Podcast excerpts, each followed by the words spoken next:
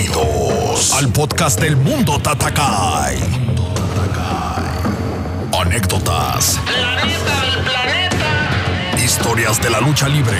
Invitados. Experiencias y opiniones. Contadas o narradas por un ex luchador. Mundo Tatakai. Hola amigos del Mundo Tatacay, los saluda su amigo Solar Junior y yo soy Solar y les deseo muchísimo éxito en esta nueva etapa. Hola, les habla Canek, el príncipe Maya.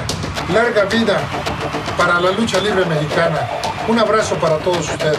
Mando un saludo cordial a todos mis compañeros luchadores. Sintoniza en Apple Podcast, Google Podcast, Spotify, Breaker, Pocket Podcast, Radio Public y TuneIn. Que viva la lucha libre mexicana. Los saludos desde México, amigo Villano Tercero. Gracias. Bye.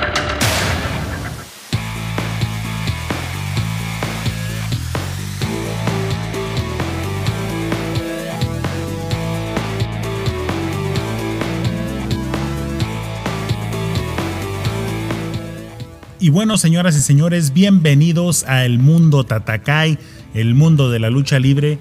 Y estamos muy contentos que nos estén acompañando de todas las ciudades, de todos los países donde nos escuchan. Muy agradecidos, como siempre, no nos cansamos de agradecer a toda la gente que nos ha contactado, que nos han dado comentarios sobre el podcast. Pero más que nada nos da mucho gusto ver cuando se agrega una ciudad más. Así que pues nos da mucho gusto de que, de que lo que estamos haciendo es de su agrado. Así que pues hoy queremos mencionar algunas ciudades que nos están escuchando por primera vez. Bienvenidos, como siempre lo decimos. Pero nos están escuchando ya en Mérida, Yucatán. Un saludo para todos ustedes que nos están escuchando desde allá. Nos están escuchando en Hidalgo, en Tulancingo, Hidalgo también. Así que bienvenidos, esperemos que esto que estamos haciendo les guste. Y como ya lo vieron en el nombre del episodio, pues ya saben a quién tenemos de invitado. Tenemos un gran invitado que es el Crunchy, el guitarrista de Los Acapulco. Voy a hacer lo más, lo más directo que puedo para no sonar como un fanboy, para no sonar como todo un lady. Pero la verdad, estos chavos yo los sigo desde hace muchos años. Me ha gustado su música tanto que en YouTube hice un cover de una de sus rolas tocando yo la guitarra y aún se conserva ese, ese video. Así que pues es una gran banda, ya la conocerán si nunca la han escuchado, que lo dudo, pero es una muy buena banda, muy buena música y ha representado a México por todo el mundo, literalmente por todo el mundo. Así que pues esperemos que este episodio sea de su agrado. Él nos va a comentar muchas experiencias, anécdotas, va a contarnos por qué usan máscara, va a contarnos una experiencia que tuvo con Mil Máscaras, cuando tuvo Mil Máscaras tocando ahí en su puerta de su casa, algo que yo no, no me lo esperaba. Y también va a contar lo de Shocker, va a contar también la amistad que lleva con Blue Demon y su familia. Entonces vamos a hablar de música y vamos a hablar de lucha libre. Así que a las personas que comparten este gusto por la música surf, pues bienvenidos, aquí se van a agasajar con este episodio. Así que esperemos que les guste y comenzamos.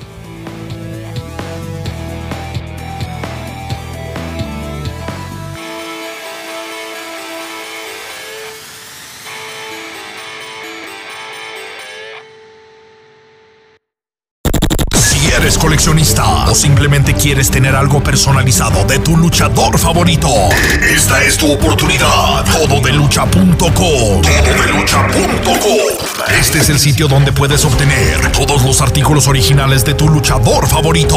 Máscaras, playeras, sudaderas, monos de peluche, juguetes, asas y mucho más. Todos los artículos son firmados y dedicados con su respectivo video de saludo. Una gran colección de luchadores como Hijo de Fishman, Canek Jr., Hijo de Octagón, Huracán Ramírez Jr., Máscara Sagrada Jr., Hijo de Máscara Sagrada, Emperador Azteca, Galeno del Mal, Bandido, Ciclón Ramírez Jr., Hija de Gatúbela, Hijo de Dr. Wagner Jr., Alas de Oro, Alas de Plata, Halcón Negro Jr., Fuerza Guerrera Nueva Generación y muchos más. Envíos nacionales e internacionales. Colecciona ya. Todo de.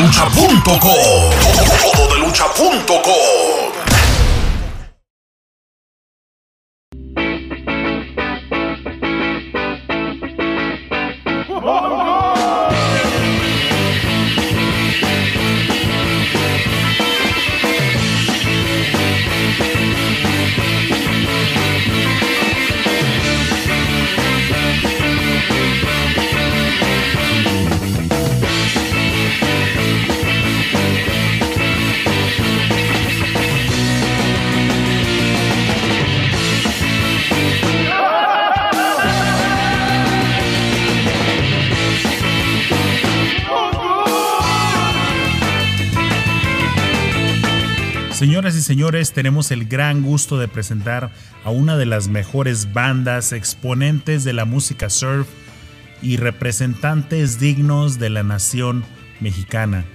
Son unos enmascarados que sabemos que la mayoría de ustedes ya los conocen. Ellos, como lo comentamos, han viajado por todo el mundo representando no nada más a México, sino con una gran cultura de la lucha libre mexicana como todos lo sabemos, no hay símbolo más representativo de este bello deporte que una máscara de luchador. Y como todos lo sabemos, donde sea que te pares en el mundo, conocen de México y conocen el mariachi, el tequila y la lucha libre. Así que nuestros amigos de Los Tacapulco son los más grandes representantes de este estilo y tenemos el gran gusto y el honor de tener con nosotros a un integrante de ellos. Para mí, en lo personal, una de las mejores guitarras y estilos que he escuchado. Así que señoras y señores, el mundo Tatakai está más que contento y orgulloso de tener con nosotros a un integrante de Los Acapulco, productor, compositor y guitarrista. Señoras y señores, el famoso e internacional Crunchy. ¿Cómo estamos, brother? Saludos, saludos, saludos a todos. Un, un, placer estar con ustedes esta tarde. Y pues nada, muy contento, muy contento de poder participar. Aquí estamos. No, pues el gusto es de nosotros. Eh, primeramente, pues muchas gracias por estar aquí con nosotros, estarnos dando un poquito de tu tiempo. Y como lo dije al principio, voy a tratar lo más que pueda de no sonar un fanboy. Porque ustedes pues lo sigo desde hace muchos años. Me ha gustado mucho su música. Eh, los he seguido y creo que tuvimos contacto hace como en el 2010 más o menos por mensaje ahí y todo, todo, todo bien. Pero la verdad sí, mis respetos para toda la música de ustedes. Pero Vamos a empezar con la primera pregunta que te quiero hacer.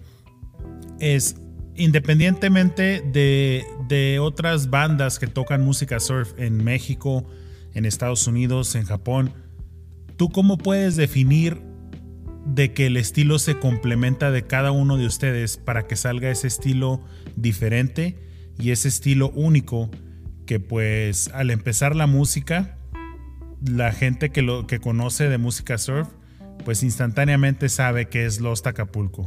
¿Cómo surge ese estilo tan único? Pues mira, o sea, sonaba romántico, ¿no? Como siempre todo el mundo lo dice, pues es parte de nuestras influencias, ¿no? Todo el mundo dice eso.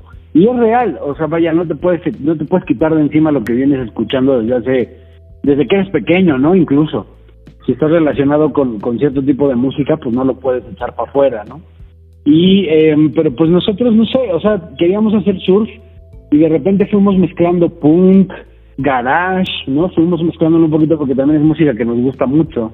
Entonces, eh, al final funcionó, se hizo la licuadora y funcionó, ¿sabes?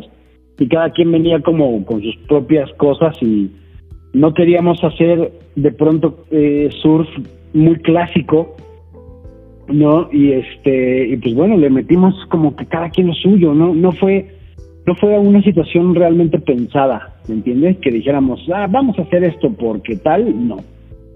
Sencillamente, pues se dio así y no podíamos acudirnos, eh, pues las influencias, ¿no? Además de que mencionabas que en qué bandas habíamos tocado y eso, bueno, pues en nuestro, en el currículum de los cuatro, o sea, hay bandas de punk, hay bandas de garage, hay bandas en las que hemos participado de diversos géneros este, no muy alejados de los que te menciono, ¿no? Punk, surf, garage, eso es como lo que siempre hemos estado en el tipo de proyectos que hemos estado involucrados y pues se, dejó se dejó ver en las canciones de Lost hasta la fecha, ¿no?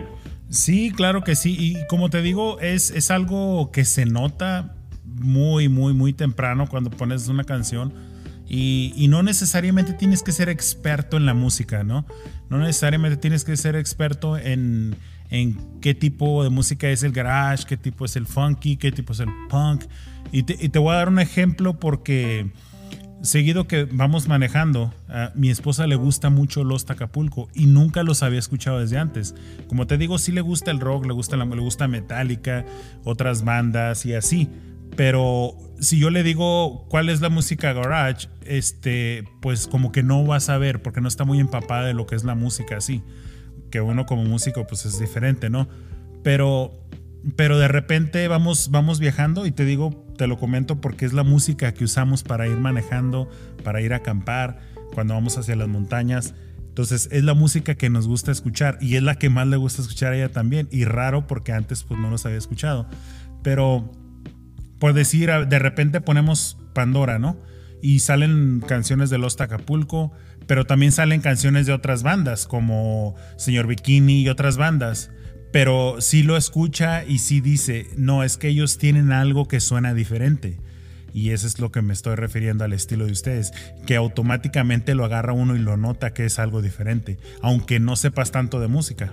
Además nosotros siempre, siempre eh, luchamos y profesamos porque los grupos tengan su sonido propio, ¿me entiendes? Sea, nosotros nunca, nunca quisimos hacer algo parecido a algo. Es decir, pues si ya conocías a Dick Dale, pues ya existía Dick Dale, no hagas lo mismo que él, ¿entiendes? Ajá. Eso es de él, o sea, si ya existían otras bandas, los Bel los no sé quiénes, los astronautas, pues qué chido, pero no les copies, o sea, no hagas lo mismo que ellos. ¿no? Haz lo que tú tienes que hacer y haz que tu banda suene a ti, o sea, que no suene a nada particular. Es, yo creo que es por eso el, el eh, está mal que lo diga de esta manera, pero el éxito a nivel mundial de Los Acapulco ha sido ese, que no se parece a todas las bandas de surf que hay, ¿me entiendes? Porque hay un chorro que se super repiten y hay un chorro que, que emulan a los Straight Jackets o que emulan a Big Dale y a los que me digan. Pero Acapulco no, Acapulco no se ocupó de eso, no se ocupó de intentar tocar tan técnicamente y tan bellamente como lo hacen otros exponentes de esa música. Nosotros quisimos hacer lo que nos salió de la cabeza y se acabó, o sea, no quisimos hacer otra cosa. Y, y a la gente le gusta mucho, principalmente a nosotros, ¿no? Porque si nosotros no estamos felices o contentos con lo que estamos haciendo, ni siquiera lo promovemos, ¿no? Es más, ni siquiera lo sacamos. Pero siempre nos gusta mucho lo que hacemos y después este e, es un plus que a la gente, o sea, viene ese regalo tan grande, ¿no? De que a la gente le guste lo que a ti te gusta que haces. Entonces, pues digo, no lo pagamos con nada y la neta es que siempre, siempre luchamos porque cada banda, o al menos la nuestra, tenga su estilo propio y su sonido propio. Eso ha hecho que muchos artistas del mundo se acerquen a nosotros, eso ha hecho que hayamos podido, perdón, hayamos logrado girar casi por todo el mundo y este pues llevando nuestra música y sobre todo la bandera de México en alto, ¿no? Con, con este tipo de ondas. Y vaya que han representado y han llevado esa bandera muy, muy alto y por muchas partes, pero ¿por qué Lost Acapulco? Porque es un juego de palabras, es un juego de palabras y además este es como un rollo de nostalgia de aquel Acapulco de los años 60 cuando grababan películas ahí Mauricio Garcés, este, ya sabes, las grandes luminarias del mundo del espectáculo que hacían películas increíbles en Acapulco, hoteles preciosos, la estética, todo ese rollo, este, pues era un Acapulco que, era más importante que, que cualquier playa, ¿no? O sea, y todo, todas las personas del mundo querían, todos los turistas querían venir a Acapulco, querían estar ahí porque era la playa en boga, la de moda, la playa más chida que había en México, ¿no? Y este, y pues bueno, de repente pues desapareció, ¿no? Ya se convirtió en lo que se convirtió ahora, en un lugar súper sucio, en un lugar fuera de control, o sea, fuera de control me refiero a que pues eh, mm, políticamente pues no tiene, no hay control, está eh, en un lugar donde hay mucha malicia, donde hay mucho rollo, mucho rollo malo, ¿no? Han intentado rescatarla mil veces, o sea, no se ha podido, este, y pues bueno, perdimos ese Acapulco, ¿no? También es un poquito por ahí el rollo. Del Acapulco perdido, el Acapulco que ya no está, ese Acapulco bonito de los años 60, 70 que pues que pues desgraciadamente nos arrebató la delincuencia, que nos arrebató la, la polución, ¿no?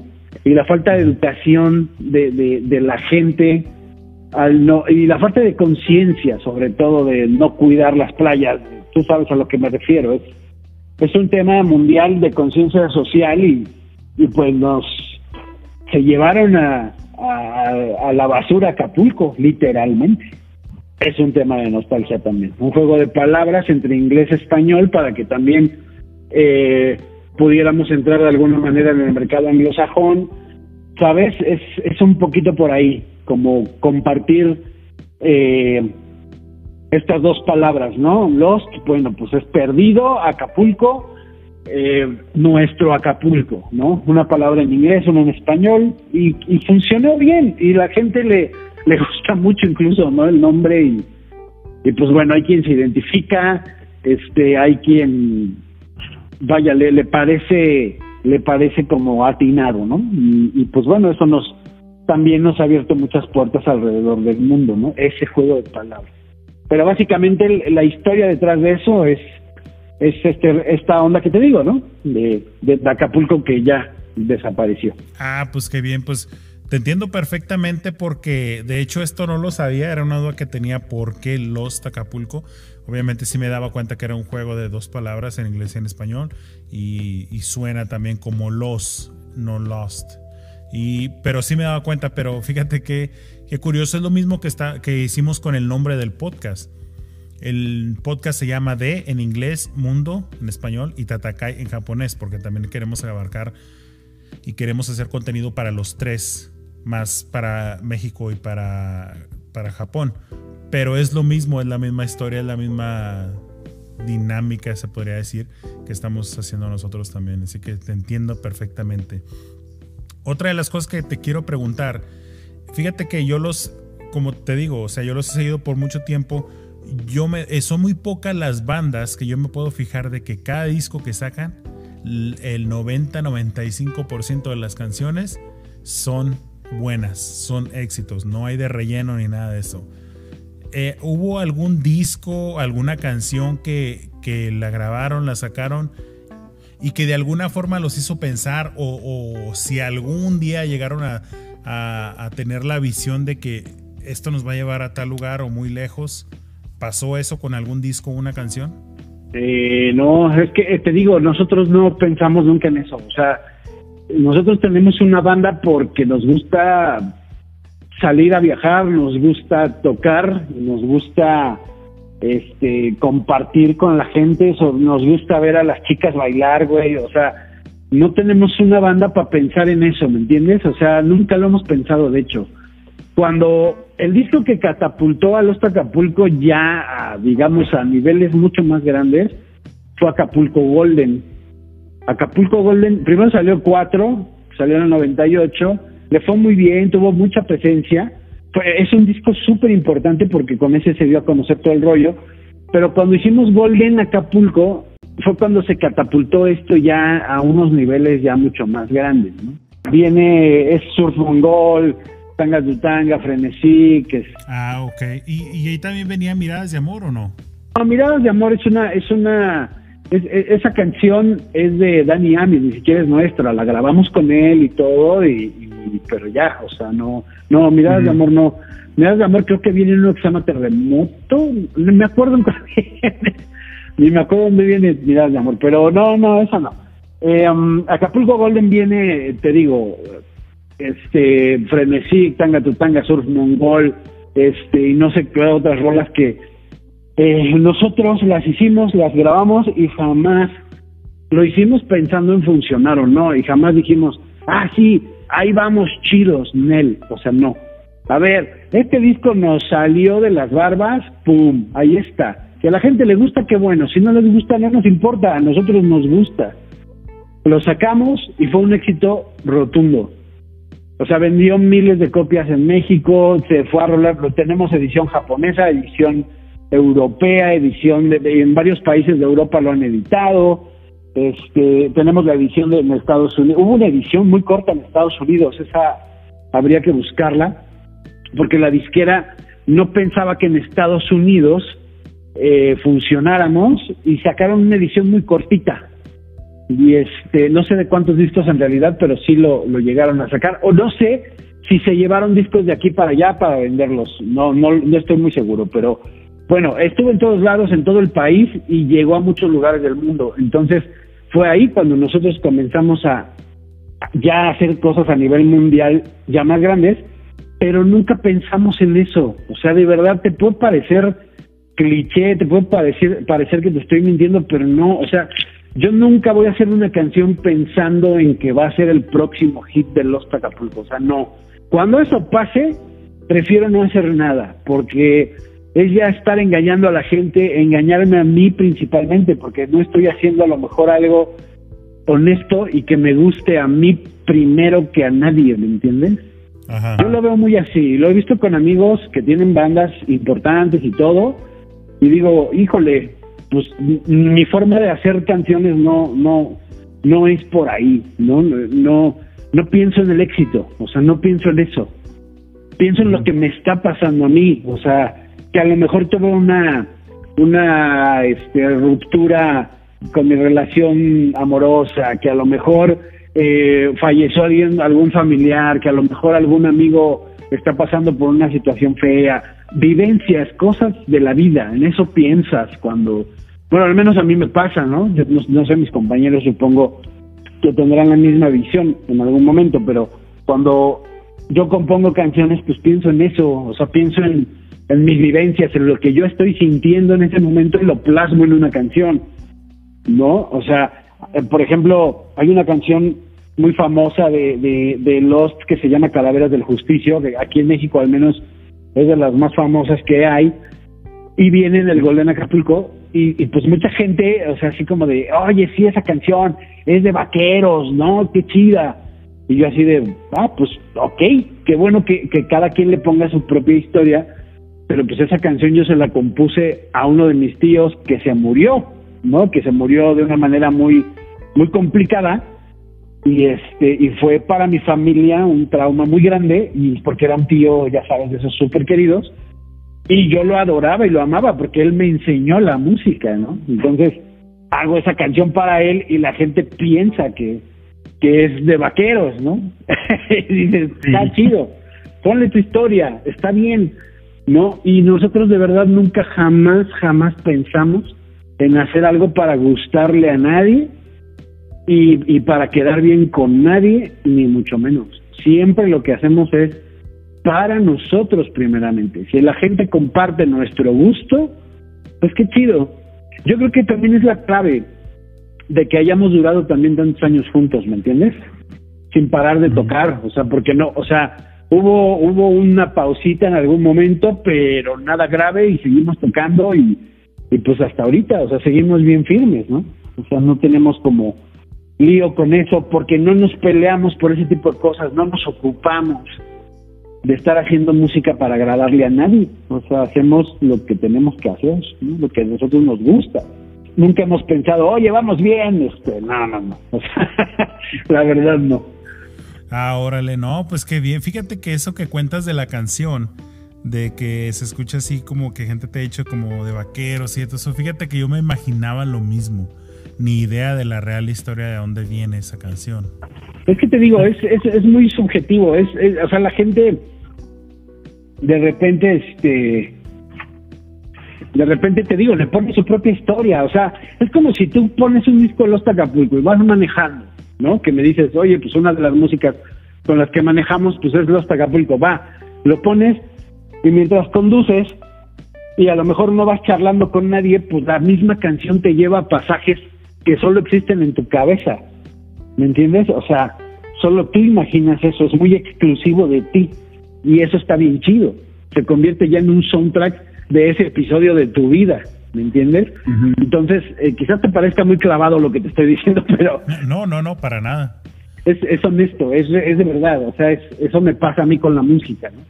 Y, y te digo, mucha banda piensa, ah, esa canción es de desmadre eh, así tal pues no, o sea, por ejemplo, tenemos un disco que se llama Coral Reefs, ¿no? Que es el disco más clásico que hemos tenido los Acapulcos MP de cuatro canciones. Nadie sabe, pero ahí viene una canción que se llama Sasanami, este, que es, es una canción que yo le dediqué a mi hija a mi, a mi hija que tiene ahorita 10 años. Cuando yo hice esa canción, mi hija tendría unos cuatro años y era un desmadre mi hija, un desmadre, ¿no? O sea, era imparable. Entonces decía, ok, no es un tsunami porque no es una niña grande, ¿no? Pero pues es un tsunami porque es un tsunami chiquito, ¿no? Y este, y, y le pusimos a Sanami a la canción, pero esa canción es de mi hija. Y nadie lo sabe. y no tengo por qué, y no tengo por qué explicarlo, vaya, pero no, no de forma, no lo digo de forma mala. O sea, la canción ahí está y, y a quien le guste, pues está bien padre. ¿No? Que la adopte y que le ponga su historia. ¿no? Va a haber mucha gente que le va a recordar otras cosas, ¿no? Sí, claro que sí. Y, y hablando del mismo tema, como te digo, eh, cada quien le puede poner su historia, pero definitivamente es música que conecta. Es música que te conecta ya sea a tu interior, a tu mente que anda volando por no sé dónde, pero conecta. ¿sí me y te, te, hago el comentario porque, por decir, eh, mi hijo que ya ahorita tiene tres años y medio, eh, desde que desde meses de recién nacido él escuchaba esa música y, y, hasta ahorita su música sus canciones favoritas es Mercury y, y Coral Reef esas dos son las favoritas que me dice que las ponga y las ponga y las escucha y ahí está un video que tenemos donde está bailando esas dos canciones. Y él apenas caminaba apenas se podía parar. De hecho se paraba pero no caminaba todavía. O sea por ejemplo Coral Reef es una canción que sacamos apenas en ese disco y esa canción la compuse hace, sin mentirte, unos 15 años. Y no, y no la habíamos sacado. Y, y esa, y, eh, junto con Mercury, por ejemplo, que también, o sea, Mercury, por ejemplo, es una canción que yo le compuse a, mi ex esposa cuando, cuando teníamos nuestra relación, ¿no? O sea, refleja un poco eh, a mi forma de verlo, ¿no? mi relación, ¿no? Que, o sea, en momentos dulces, en momentos vertiginosos, en momentos ya sabes cómo es esto. Y este, pero vaya, van muy de eso las canciones de repente, eh, muy en mi caso, cuando me toca a mí componerlas. O sea, cuando yo propongo rolas, son muy, muy de eso. Y por ejemplo, Coral Reefs es un disco que, que chistosamente ha conectado con gente de menor edad porque es un disco más, si tú te fijas, es un disco más dulce, es un disco más clásico, ¿no? Y este, y pues bueno, está bonito, digamos, de alguna forma, no, no es, no es un disco tan pesado como lo que en algún momento habíamos hecho, ¿no? Que tú tienes muy bien identificado de lo que te hablo, o sea, conoces... Sí, como olvidemos el romance. Exacto, sí, sí, como todo... tanga, E incluso Los Obligados, ¿no? Los Obligados, que fue un disco bastante chido, donde ya yo yo noté ahí ya también un, un crecimiento de la banda a nivel personal, o sea, a nivel personal de todos, ¿no? O sea, ya ya ahí me di cuenta que pues que ya, o sea, que ya estábamos bien bien chidos como banda, o sea, ya me choca decir madurar porque no me gusta esa palabra porque yo soy el güey más inmaduro del mundo, pero a lo que me refiero es que ahí concretamos algo, ¿sabes? Los cuatro hicimos un un disco bastante afortunado, ¿no? El, los obligados. Y las canciones pues también, o sea, tiene sus, sus, sus momentos, sus pasajes, ¿no? Por ejemplo, hay una canción que se llama El Rey del Rock and Roll, El Rey del Rock, perdón, y pues esa sí fue de desmadre, y esa sí salió en, un cotorreo, ¿me entiendes? Y este, y fue así como para bailar y a huevo, y una canción feliz, y hay otras canciones que hicimos como, sobre todo de viajes, ¿no? Está Malagastón, que la, la hicimos la, primera vez que fuimos a, a Málaga, ¿no? A tocar en Málaga, que tocamos con los Straight Jackets.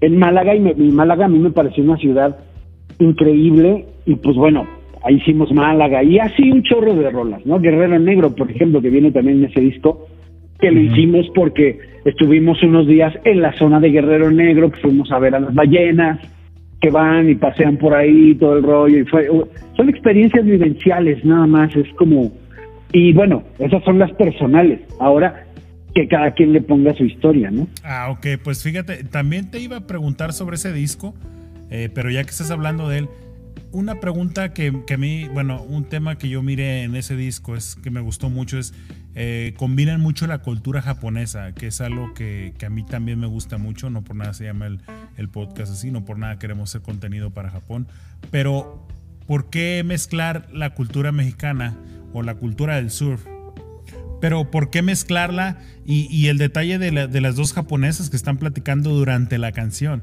Digo, no tengo ni idea qué están diciendo, pero la verdad me gustó mucho cómo se mezcló, cómo, cómo, se, cómo se escucha el estilo. Ellas platicando y la música.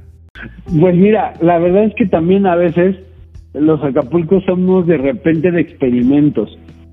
Por ejemplo, desde, desde, desde el disco 4 que escuchas la, la introducción, ¿no? da, da, da, da, da, da, da, da, da, da, o sea, cositas así, sampleos, no sé, cosas como... La de los monstruos, cuando al final, cuando están las voces que se están riendo.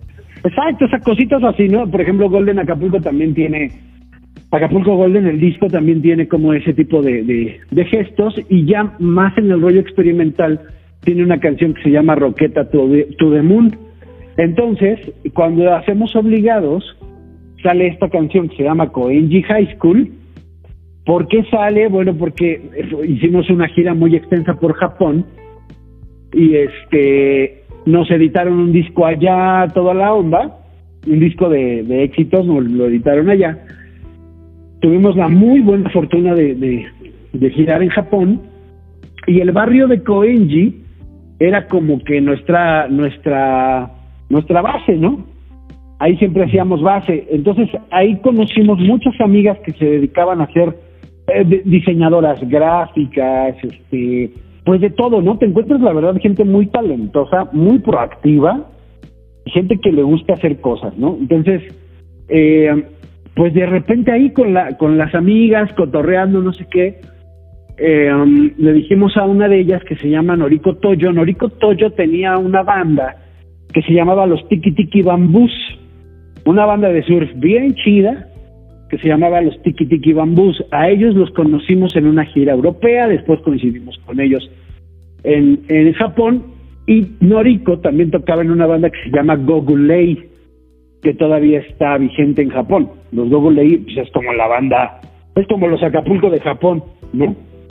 Y este, entonces le dijimos a Noriko, oye, fíjate que tenemos esta rola, la hicimos para Koenji y así, este, ¿qué onda tú? ¿Qué le podrían aportar, no? Y este, y ella decía, no, pues no sé, ni modo de cantarla. Entonces entre todos decidimos que fuera una plática como si fuera el radio, ¿no? Una estación de radio donde dije, Los Acapulco, Coenji High School, la chingada. Y se supone que no cierran los micrófonos y las morras están hablando de nosotros. Pues están diciendo como de, ah, sí, chido y este y hablando cosas como más de, ah, es que a mí me gusta este, a mí me gusta el otro, no, pero me gusta más aquel. Y, o sea, ¿sabes? Están como, nosotros no sabíamos de qué iban a hablar. Al final, eh, Norico nos contó este que habían hecho un diálogo de que de que les gustábamos por latinos, mexicanos, no sé, ya sabes, cosas así, ¿no? Este, y pues, pues, fue muy, muy curioso, fue muy curioso porque eh, porque también gustó mucho el experimento. Con High, High School, si tú como lo veas y lo escuches, es un experimento tal cual. Porque todo el tiempo están hablando las morras. Hay un pedacito donde de repente no hablan ni así, pero bueno, pues se trata de eso, la rola, ¿no? y, pues bueno, el arte lo hizo igual también Jorge Alderete y ahí le metimos, este disco te digo que fue como el de los viajes, porque está Guerrero Negro, está Málaga Storm, está este eh, High School, está, hay varias rolas que las hicimos como del rollo de, viajar, que salieron en los viajes o, o llegando de algún viaje, pues ya, ya tenías claro como, como que qué tipo de rola querías hacer para recordar el viaje, ¿no?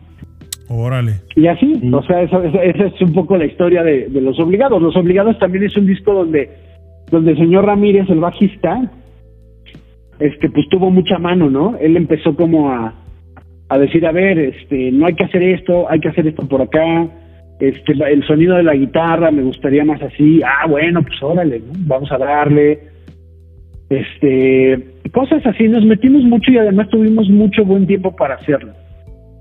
O sea, al de que yo estaba dormido en el estudio y de repente, porque tenemos nuestro propio estudio, también cabe mencionar que nosotros hacemos todo de manera autogestiva. O sea, nosotros ya no grabamos con nadie, ya no nada, todo lo hacemos en casa. Todo, todo.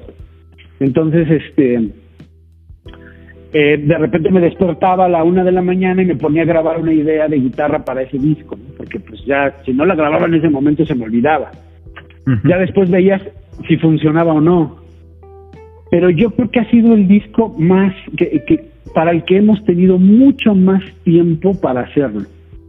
Y que nos tardamos muchísimo tiempo en hacerlo de trabajo efectivo. O sea, te hablo de un año de estar haciendo el disco. O sea, de quitar, poner sobre las mismas canciones, ¿no? Y decíamos, no, es que esto no me late tanto, es que esto no me gusta tanto. Ah, no, oye, güey, mira, es que vi este efecto y lo escuché y me gustó un chorro y quiero, ah, bueno, va, pum. O sea, nos dimos como ese chance, ¿no? Y el disco, la verdad quedó muy bien, tiene, ha tenido mucho éxito y de, y de hecho lo vamos a editar en vinil, yo creo que sale en noviembre, diciembre Ah, eh, por aniversario, por aniversario de 10 años. Este cumple 10 años este disco en 2021. Entonces, este ya te digo en, noviembre eh, noviembre diciembre sale ya el vinil. Ah, pues qué bien, ¿no? Pues ahí vamos a estar al pendientes para que esté en la en la colección el vinil. Pero fíjate, yo yo me yo me recuerdo, digo, ustedes son muy conocidos, son muy populares, pero yo los empecé a escuchar, yo creo que como en el 2008, 9, bueno, ya sí, ya estaba ya estaba luchando cuando yo los escuché. Pues fue como el 2008 más o menos. Y, yo recuerdo que miro una canción y me gustó. Obviamente me llamó la atención que los veo con máscara. Y dije, ay, pues, tocan chido estos vatos. Entonces, pero los miro y como yo nunca los había escuchado, digo, ah, han de ser nuevos, ¿no? Entonces ya después ahí en YouTube, yo los escuché, los escuché en YouTube. Entonces ya después me pongo a buscar, ¿no? Se llaman Los Acapulco. Eh, voy a buscar más rolas, le pongo ahí Los Acapulco. El primer video que me sale ya después de que yo los busco es en un Vive Latino. Y me impresionó porque es en un Vive Latino y toda la gente cantando sus canciones que, que la primera fue Tanga tu Tanga. Y yo dije, ay, bueno, pues nuevos no son, o sea, son muy conocidos. Y pues ustedes han viajado por muchos países, han, como lo decíamos anteriormente, han representado de lo mejor a México y su cultura. Pero ¿cuál es uno de los países donde más te ha sorprendido estar? O que te haya dejado en lo personal una experiencia o algo que, que fue diferente a otras ciudades. ¿Cuál es esa ciudad? Japón, definitivamente Japón. Definitivo. O sea, Japón es, es otro planeta, es otro mundo, es este totalmente otra cosa, no sé, no sé, a mí me, me marcó mucho haber ido a tocar a Japón, muchísimo, porque de repente pues tú, lo sabes, tú has ido a Japón, ¿no? No, todavía no. De hecho, bueno, estoy queriendo hacer el, contenido para ellos, estoy estudiando japonés porque quiero ir ya hablando japonés, quiero ver, hacer algo con la lucha libre de Japón. Pero no, todavía no. Sí pienso ir de vacaciones antes de, pero todavía no voy. La neta, cuando puedas, lánzate porque si es otro planeta, es otro mundo, está bien chido. Desde que llegas, todo es sumamente diferente. La gente, el trato, este, todo. O sea, poder caminar por la calle sin estar cuidándote la cartera, sin cuidarte la, bolsa, sin cuidar la maleta. Puedes sacar tu celular en cualquier lado. O sea, esa tranquilidad la llevas al escenario, ¿me entiendes? O sea, estás viviendo una situación totalmente ajena, diferente a ti, pero que disfrutas tanto. O sea, que dices, güey, o sea, en esta ciudad estoy más seguro que en mi recámara, güey. O sea, dices, no manches, o sea, qué chido. Tú te metes, vas a Japón, pum, todo súper diferente, la gente súper buena onda, o sea, las chicas cero mamonas, o sea, súper lindas, no, güey, otro pedo. Y de repente eh, vas a un show, ¿no? Y el show lleno, o sea, lleno, lleno, lleno, de que la gente sí le gusta ir a ver grupos. Y dices, va, órale, qué chido, pum, el, antro lleno y todos bailando. No, y luego salen con máscaras de luchadores. Sí, y coreando las canciones, ¿no? porque pues obviamente nosotros no tenemos letras más que coros muy pequeños. Tanga tu tanga, surf mongol, mongol, ta ta ta, ¿no? Y la gente, eh, incluso allá, o sea, en vez de, de cantar las rolas, pues las tararea, ¿no? Ta ta ta ta ta ta ta y los, los ves ahí cante y cante como locos, o sea, no hay letra, pero tararean las rolas y dices, órale, qué chido, ¿no? Y pues en Japón íbamos por 10 shows, nos aventamos fácil unos 20, o sea, porque sobre la marcha fueron saliendo más y tuvimos mucho éxito y la verdad es que yo decía, chale, o sea, escuchaba los gritos de la gente y decía, pues, ¿qué están tocando los Beatles o van a tocar los Beatles o qué? O sea, en una locura, ¿eh? O sea, yo decía, ¿qué pedo con la gente? Muy loco, muy loco. Japón, la verdad, muy chido, muy, muy chido. La gente muy amable, muy linda. Un día nos dijeron en Alemania, ¿no? También, oye, pues este, pues aquí la gente es muy seria y no bailan y no nada, ¿no? Y dije, ah, bueno, pues ni modo. Vamos a hacer lo nuestro. Y salimos y la gente eh, con un slam tremendo, ¿no? yo, yo decía, órale, a lo mejor no bailan con el surf más clásico, pero sales y les avientas una mezcla de punk, de surf, garage, pum, la banda enloqueció y se puso bien loca Laura, se puso bien chido, ¿no?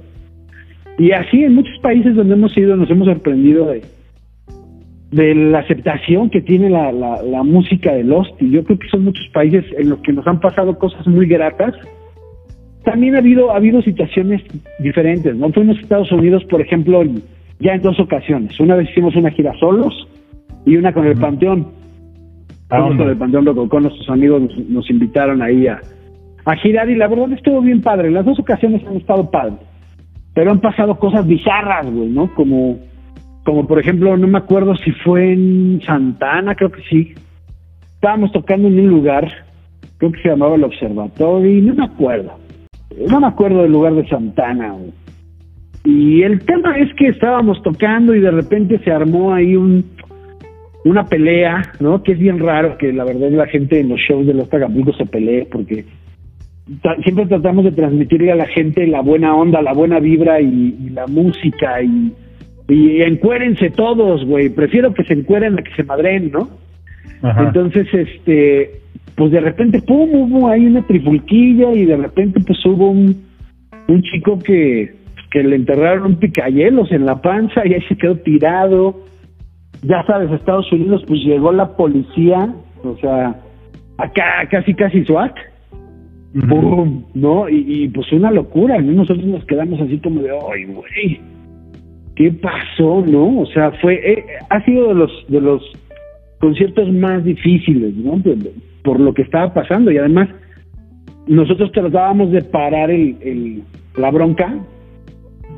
Y había dos personas que sacaban así pues un arma y nos decían ustedes sigan tocando ustedes sigan tocando y nosotros pues, seguíamos tocando. Porque pues imagínate no o sea no hay cosas bien locas la neta el, el mundo del rock and roll es es una rueda de la fortuna y, y, también es una ruleta rusa. Nunca sabes lo que te va a tocar. Nunca. Es parte de, es parte de esto, ¿no? Y además es parte de la aventura, nos, nos gusta, amamos lo que hacemos y vaya, todos los países donde hemos ido, la verdad es que tenemos más recuerdos buenos que malos, ¿no? Pero eso es como de lo más loco que nos ha pasado en Japón, por ejemplo, y en nuestro último show que fue en Tokio hay un video, de hecho, que, o sea, no se ve que terminamos desnudos, pero en ese, en ese show de Tokio fue donde de plano empezamos a decirle a la gente que, que apagara sus cámaras, ¿no? Porque pues nos, nos empezamos a desnudar todos, tanto público como la banda.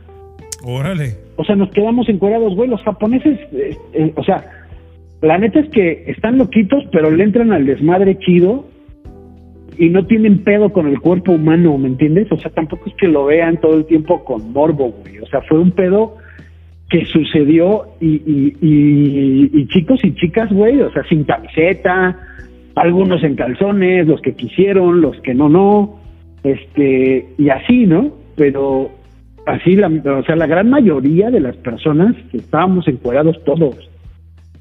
O sea, y bien chido, seguíamos tocando y la gente seguía echando desmadre.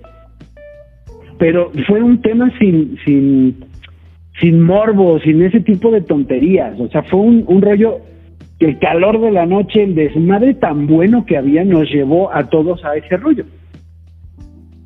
Sea, y, y además el pinche calor que hacía, hermano, había un calorón, porque en Japón, pues sí, sí le hace calorcito. Órale, ¿y se quedaron con máscara o sin máscara? No, con máscara, o sea, sí, sí.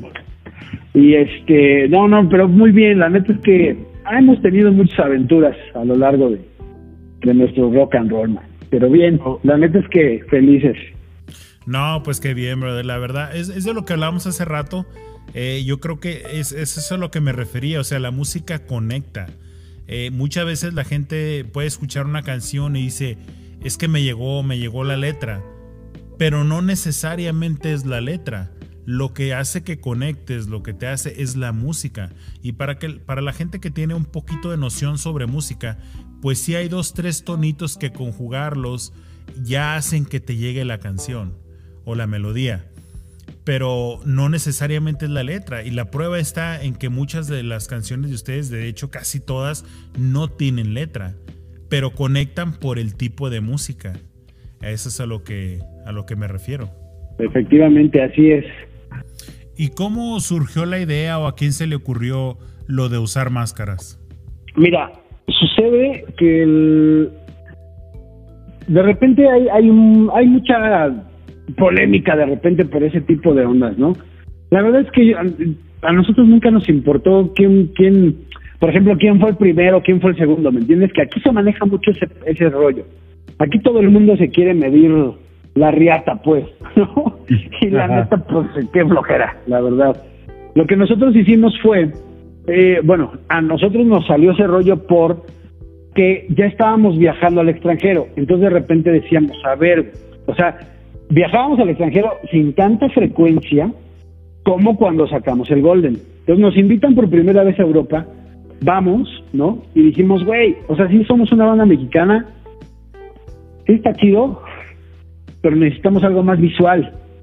O sea, está chingón ver a cuatro pelados ahí parados, güey, tocando, y pues ya, o sea, pero no está tan chido al final. O sea, tenemos que ofrecerle algo más a la gente, algo más visual. Entonces decidimos empezar a usar las máscaras. ¿No? Al principio, ya lo de toda la vida. Te agarras- bueno, en mi caso muy particular me agarré la máscara del Shocker. Mi hermano, mi hermano se agarró la, la del huracán Ramírez. El reverendo ya tenía una que agarró de una portada de un disco y este y chido, o sea, ya empezamos así. Empezó a funcionar. Ahora, ¿y, y el Warpy por qué no usó o no, no usaba? O No, sí, él sí usaba. No, él ¿Oh, sí? usaba la de la parca. Siempre usaba la de la parca.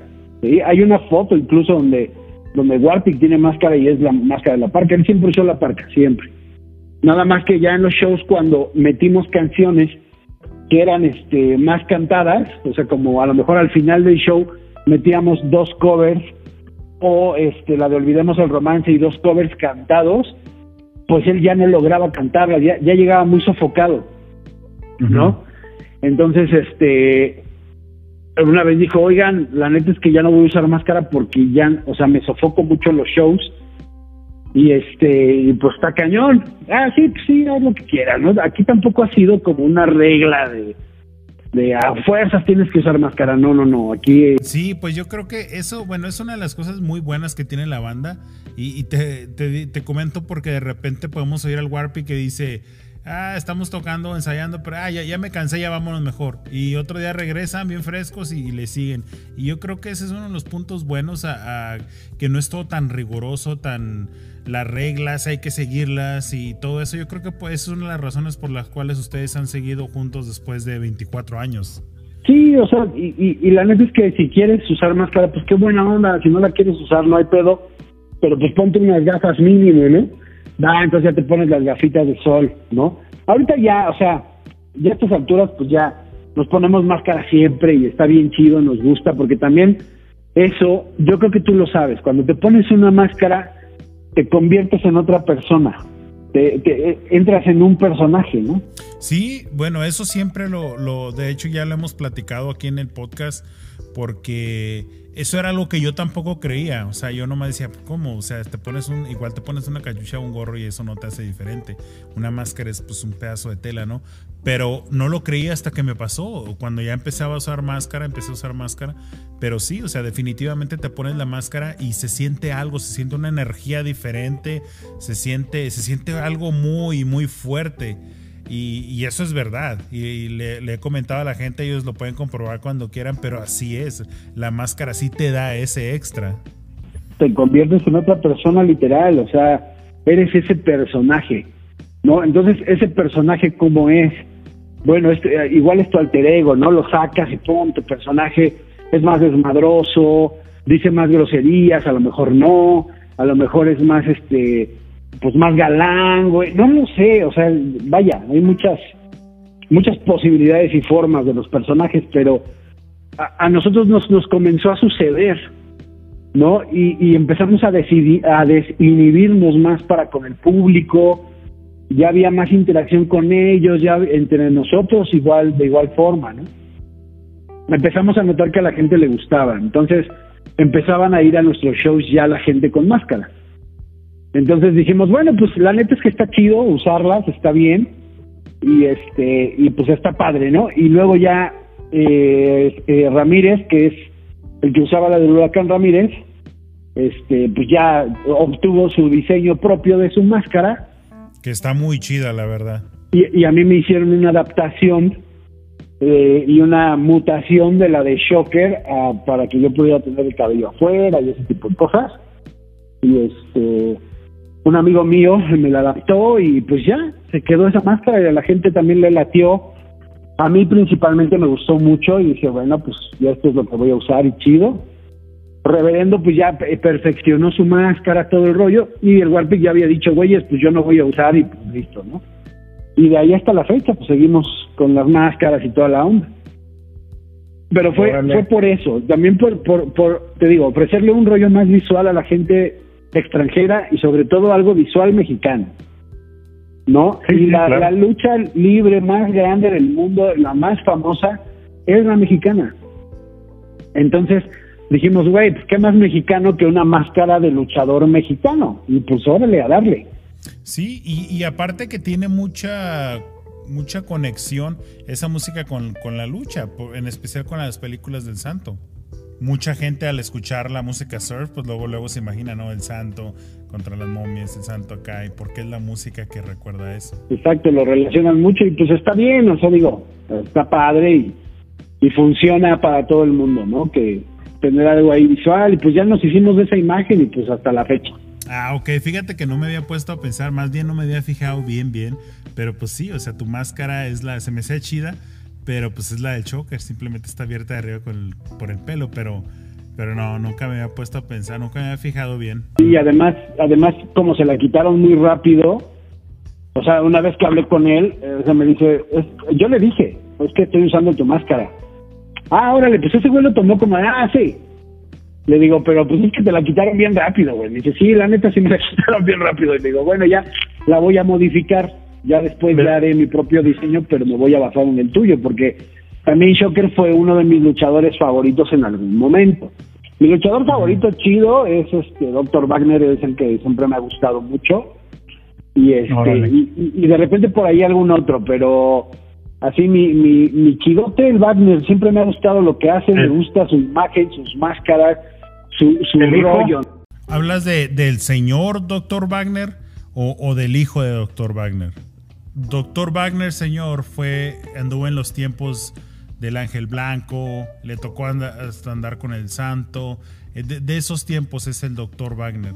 Pero el hijo, pues es el, el, que acaba de perder, bueno, no acaba, pero tiene poco que perdió la máscara con, con Psycho Clown. Él, fue el que decía lo de mi casa y con mi gente se me respeta. ¿Quién decía eso? Ah, el hijo de Doctor Wagner, el que acaba de perder la máscara. Ah, bueno, él es el que me gusta. Ah, ok, entonces el hijo de Doctor Wagner.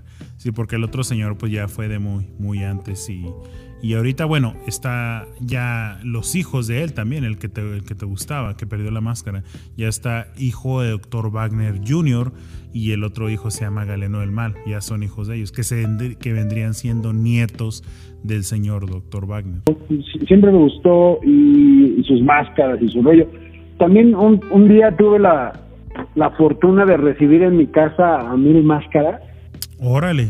Y así, o sea, porque estábamos haciendo un proyecto de que él quería grabar sus memorias. Entonces, pues yo tenía un estudio en mi casa y pues cayó, cayó aquí por azares del destino, por, por, un amigo mío.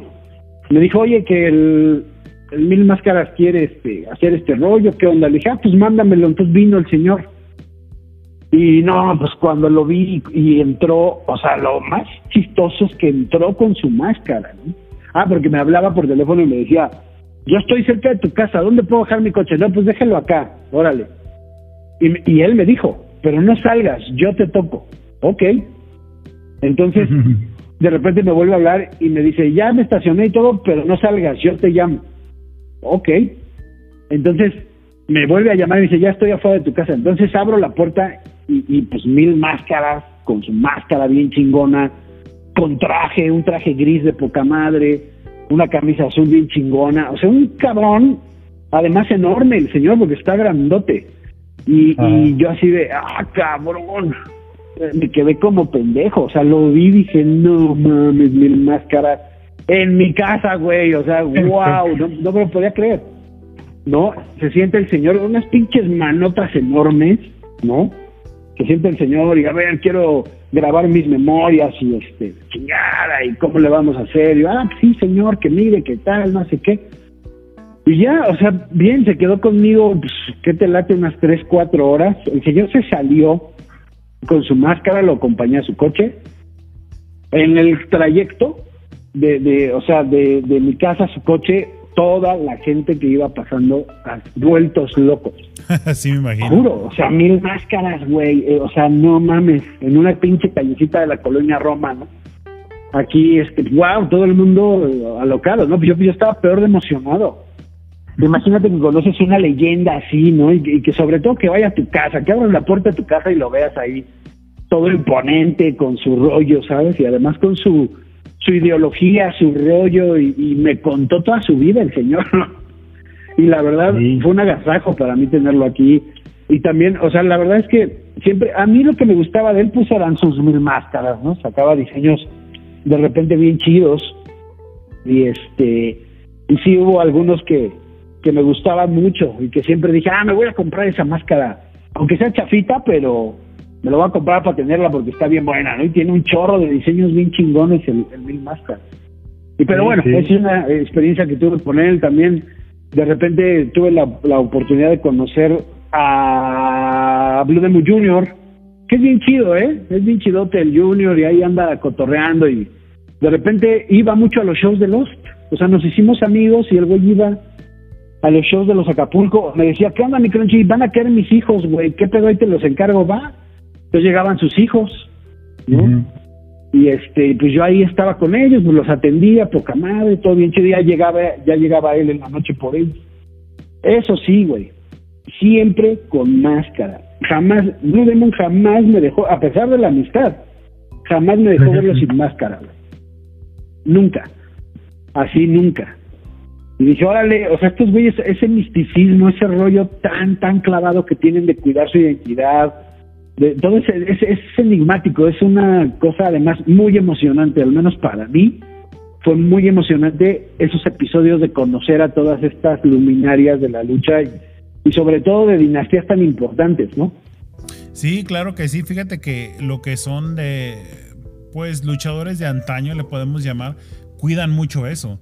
Ahorita en, la actualidad sí hay, sí hay todavía de los nuevos que también cuidan mucho su identidad, pero son muy pocos. Y me refiero no, en lo, o sea, en lo público todos.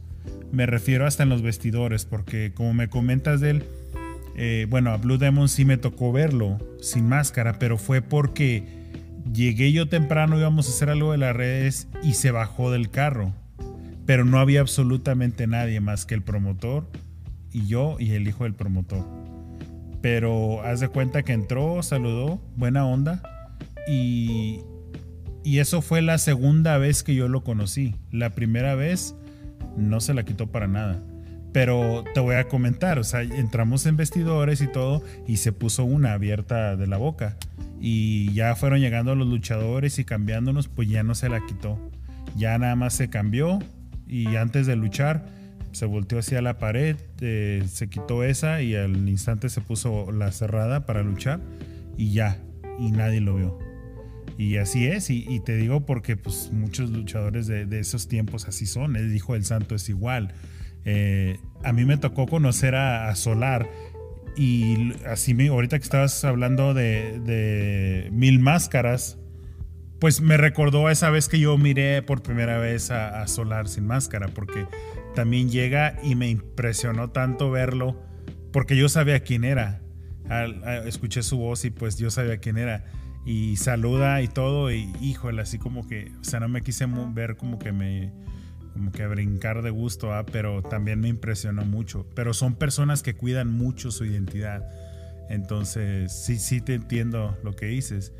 Y pues esa de que Mil Máscaras fue a grabar ahí contigo, esa de no, no, ni me la sabía, ni nunca había escuchado nada de eso, así que pues estuvo, estuvo chida, yo creo que la experiencia, ¿no? Sí, sí, sí, hicimos algunas cosas con bien chido el señor, la neta. Un poco, ya sabes, o sea, ya grande, un poco obstinado, un poco, ¿sabes? Ah, órale, sí, no te decía, no, maestro, vamos a hacer las cosas así porque yo sí las quiero hacer. ¿O qué te decía? Sí, exacto, me decía maestro. Maestro, no, maestro, así, maestro. Ok, y también, por ejemplo, con el que tuve mucha cercanía, ¿tú te acuerdas de este presentador, el Mucha Crema? Ah, claro que sí, Armando, Armando Gaitán, el Mucha Crema, ¿cómo no? Con él, con él también, con él también tuve mucha cercanía. Nos grabó, de hecho, una... Ah, sí, sí, bueno, creo que sí lo vi, les hizo una presentación, ¿no? En Vive Latino. Salió, pues, que llegó tarde el cabrón. Sí, no, porque ya estaban tocando. Sí, yo le decía, ya no venga, ya no venga, ya nos, ya nos chingó el show, ya no venga. Y me decía, no, no voy por allá. Y yo, que no. Entonces el señor llegó y a medio show se mete, ¿no? Y nos, y nos presenta y yo así de, no manches. Pero bueno, mira, va, no hay pedo. Digamos que el show no salió bien. Pero el güey nos presenta, la gente se súper emocionó. O sea, le súper encantó tener ahí al mucha crema, ¿no? y la verdad yo no estaba tan feliz en el momento por el tema del show, pero, pero vaya, sí fue la neta una experiencia. También tenerlo aquí en mi estudio, grabar todo con él, todas las presentaciones que nos hizo, todo el rollo, la verdad fue una experiencia muy chida y es un señorón, súper amable, súper lindo el señor, la verdad. Y este, y pues no mames, o sea, tenerlo aquí gritando así de a, brillantes como ¿sabes? O sea, wow. Yo lo veía por la ventanita del estudio y decía, no mames, qué chingón, este güey está aquí. El chido de las luchas, ¿no? El, presentador macizo, güey, está aquí, es el más conocido. Es el más conocido de todos. Dije, güey, este güey está aquí, cabrón, y está grabando para Los Acapulco una presentación bien chida. Y, y dije, a huevo, pues es que eso, eso, Fíjate, muchos grupos lo pudieron haber hecho. No sé si se les ocurrió o no, pero pues nosotros lo logramos y lo hicimos, que también es mucha parte de, del éxito que ha tenido los Acapulco, que siempre nos adelantamos a las cosas y siempre perseguimos también lo que queremos hacer. Entonces, haberlo logrado con mucha crema, la neta, también fue una onda bien chida. A la fecha seguimos usando su presentación porque está bien vigente, está bien chida y es un güey que es un ícono también de la lucha libre, ¿no?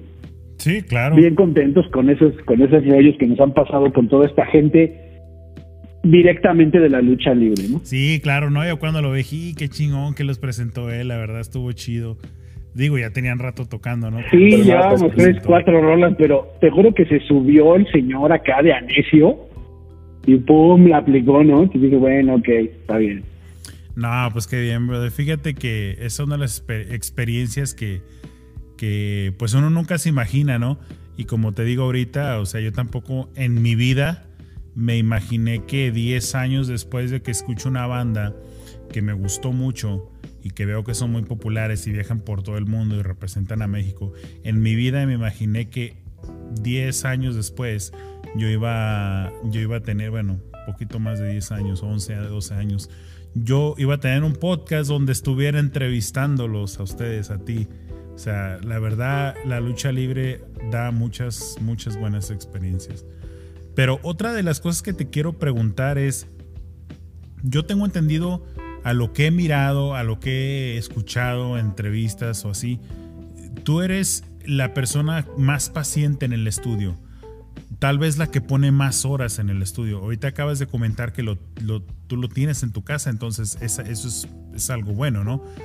Pero una pregunta que te quiero hacer como músico es cuando tú grabas una rola, que ya termina una rola que está grabada, ¿te ha pasado o te pasa de que ya se grabó el disco, ya se maquiló, ya todo, y escuchas la canción y dices, chinga, aquí le hubiera puesto esto?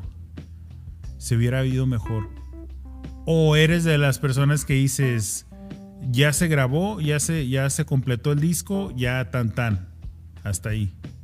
Fíjate que que esta pregunta es bien interesante y, no y no y no la hace cualquier persona fíjate y, y, contestarla es, mejor porque casi no tenemos oportunidad los músicos de hablar de este tipo de cosas cuando de repente en mi caso yo compongo una rola pum pum chido generalmente mis rolas tienen todo lo que quiero que tengan o sea y no necesariamente, o sea, por ejemplo, es obviamente como todo el mundo lo sabe, yo he escrito rolas hasta en el baño, ¿no? O sea, hay rolas del Acapulco Golden que literalmente las hice en el baño, o sea, literalmente, o sea, es como salen, pum, ¿no? Las de repente las vuelves a escuchar y dices, "Ah, aquí estaría bueno este pedo tal." Pero lo que sucede real es que de repente yo llego con una idea, ¿no? Una idea de un riff a lo mejor un riff, un coro y otra vez el mismo riff, ¿no? O sea, tres partes de la rola. La presento con los muchachos. Les digo, a ver muchachos, aquí está una rola que puede ser potencial o no. Algo que me ha enseñado la música y sobre todo los Tacapulco es que esto no es un romance, güey. ¿Sabes? Esto no es un romance. Es decir, esta canción sirve o no sirve. Así de simple esa guitarra que acabas de grabar sirve o no sirve, así de sencillo. Ojo, no es que no sirvas tú como compositor, no es que no sirvas tú como guitarrista, que ese es un pedo que tenemos los pinches mexicanos toda la vida, de que siempre nos tomamos todo personal, güey. Eso me caga, me caga, me caga, me caga. O sea, soy mexicano, todo lo que tú quieras, güey, pero cómo me choca que la gente se tome las cosas personales. Si yo te digo, oye hermano, tu máscara no está tan chida, no sirve para tu personaje, necesitas algo más cabrón. Puta, no mames, o sea, puede ser que te emputes, nada, ese es un pendejo que sabe, ese güey qué, ¿no? O sea, dices, güey, te lo digo porque tengo la experiencia de este pedo, ¿no? O sea, te lo digo porque a mí ya me dijeron 40 veces que a lo mejor mi máscara está bien fea y ya la cambié tres veces, o ya me dijeron que esa rola no sirve y ni siquiera intento volver a proponerla. ¿Me entiendes? Aquí nosotros, entre nosotros somos gente dura. Y somos gente dura y directa y muy práctica. La honestidad es parte de la practicidad. Así de sencillo. Si tú eres honesto con alguien desde el principio, te vas a evitar muchos trámites, muchas broncas. Si no tropicalizas las cosas y no las confundes, te vas a evitar muchos problemas. ¿Y eso qué pasa? Que aplica también en la música llegas con un riff según tú bien chingón y tu banda te dice, no, está chido, güey. Ah, bueno, no hay pedo. Entonces traigo otros tres, mira. Porque a nivel creativo yo nunca voy a parar. Ni me voy a ofender ni me voy a sacar de pedo porque me digas que mi rola está bien culera y que no sirve. Al contrario. Ah, ¿no te gustó esa? Pues tengo una que sí te va a gustar más, güey. Y pum, les avientas el putazo y ching, resulta que está bien chida, ¿no? de repente ya, ok, entre todos las arreglamos, todos arreglamos las canciones, este, ya quedan como queremos, y siempre, güey, en todos los putos discos que existen en el mundo, cualquier músico, cuando lo vuelve a escuchar, ya que salió, ya que está en las tiendas, lo vuelven a escuchar y dicen, puta madre, hubiera grabado esto otra vez, o hubiera vuelto a hacer esto, o mejor hubiera hecho aquello, como bien dijiste ahorita. Mi frase favorita es, aprende a vivir con eso, güey. Se acabó. Ya, güey, aprende a vivir con eso, porque ya pasó la oportunidad, ya no lo hiciste en su momento. En su momento te quedaste callado porque el güey del estudio se enoja, o te quedaste callado porque a tus amigos ese arreglo no les gusta, o te quedaste callado porque te dio hueva, ¿no? O por lo que sea. O porque ya eran las 4 de la mañana, ya te querías ir. Ya estabas cansado, te quedaste callado por alguna razón. No hay pedo, no lo hiciste o no se te había ocurrido hacer eso. Sí, claro, te, hice esa pregunta porque así pasa, así nos pasó a nosotros. Yo me acuerdo que cuando estábamos grabando el primer disco, eh, bueno, el primer disco solamente traía una canción mía. Ya en el segundo, cuando estábamos, que no lo terminamos ya porque paramos el grupo, pero ya había tres canciones mías. Y lo mismo, ¿no? Las que ya estaban grabadas, las grababa uno y de repente, ah, le hubiera puesto a esto, ah, le hubiera puesto lo otro. Pero pues ya está ya estaba grabado y pues ya ni modo. Ajá, eh, ajá, entonces por eso mi frase favorita es, güey, aprende a vivir con eso. O sea, ni modo, ya no lo hiciste, güey, dejaste pasar la oportunidad por la razón que haya sido. Pues aprende a vivir con ello. Ni modo, listo. Convierte, convierte eso en un accidente feliz, como decía Bob Ross, ¿no? O sea, hazlo un accidente feliz y pues chido, güey, aprende a vivir con ese rollo y ya. No, no, no, este, no romances, no tropicalices la onda, güey. O sea, ya, ya aprende a vivir con eso y a lo que sigue. Porque si eso, si este disco ya está plasmado, yo le digo muchas veces, yo produzco muchos discos de muchas bandas, he producido casi la gran mayoría de las bandas de surf de México. Entonces, de repente les digo a las bandas, güey, eso ya lo grabaste, eso ya lo hiciste, ahora, güey, ese disco ya vive, ya está, ya está ahí, ya está vivo, ya es otra cosa, güey. Piensa en el siguiente disco, ya no pienses en ese, piensa en el que sigue. A ver, ¿qué, más, qué vamos a hacer para el siguiente disco? Se sacan de onda, güey, se quedan así como de, ah, ¿qué pedo con este güey? Güey, esto no es un romance, esto no, no, no pariste un bebé de verdad. No pariste un bebé de verdad, o sea, ya ese disco, güey, ya salió.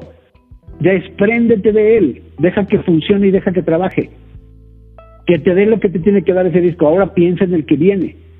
¿No? Todo eso pues, lo aprendes en el camino, lo aprendes en el rock and roll, lo aprendes tratando con gente que es práctica, con gente que no romantiza, ¿no? Con gente que no, que no, este, que vaya, que la tiene clara, pues, ¿no? Que no tiene, que no tiene tanto apego a sus rollos. Me ha, me ha tocado también trabajar con muchas bandas que dicen, es que queremos un productor. Va, ¿sabes lo que es tener un productor? O sea, sí sabes o no sabes. No, pues este, pero no por molestarlos. O sea, yo se los pregunto, güey, porque dicen, quiero tener un productor. Empiezas a producir y te dicen, ay, no, es que hace ese arreglito de la guitarra chiqui chiqui nos gusta un chingo a todos. No, pues qué mal, güey, a mí no me gusta nada. Y la clásica, ¿no? De, estamos pagando a nosotros. Eh, sí, sí, sí. Y le digo, pues a mí no me gusta nada, me parece absurdo, me parece totalmente innecesario, no le conviene a la canción que esté ese arreglo. ¿Por qué? Porque yo no pienso en el grupo, yo no pienso en ti, músico. Yo pienso en un resultado final y en una canción, ¿sabes? Que quede muy chingona para que tú como banda te veas chingón también, güey. ¿Sabes? Entonces, yo soy muy así de ese tipo de, de, de filosofía, de no romantizar, güey, de no, de no tener apegos con las canciones, con, con muchas cosas, ¿sabes? O sea, no. Yo sí soy muy tajante en el sentido de que, güey, esta canción funciona o no funciona. Eso somos dos Acapulco, es decir, todos somos así, o sea, no nada más yo, todos mis compañeros son así.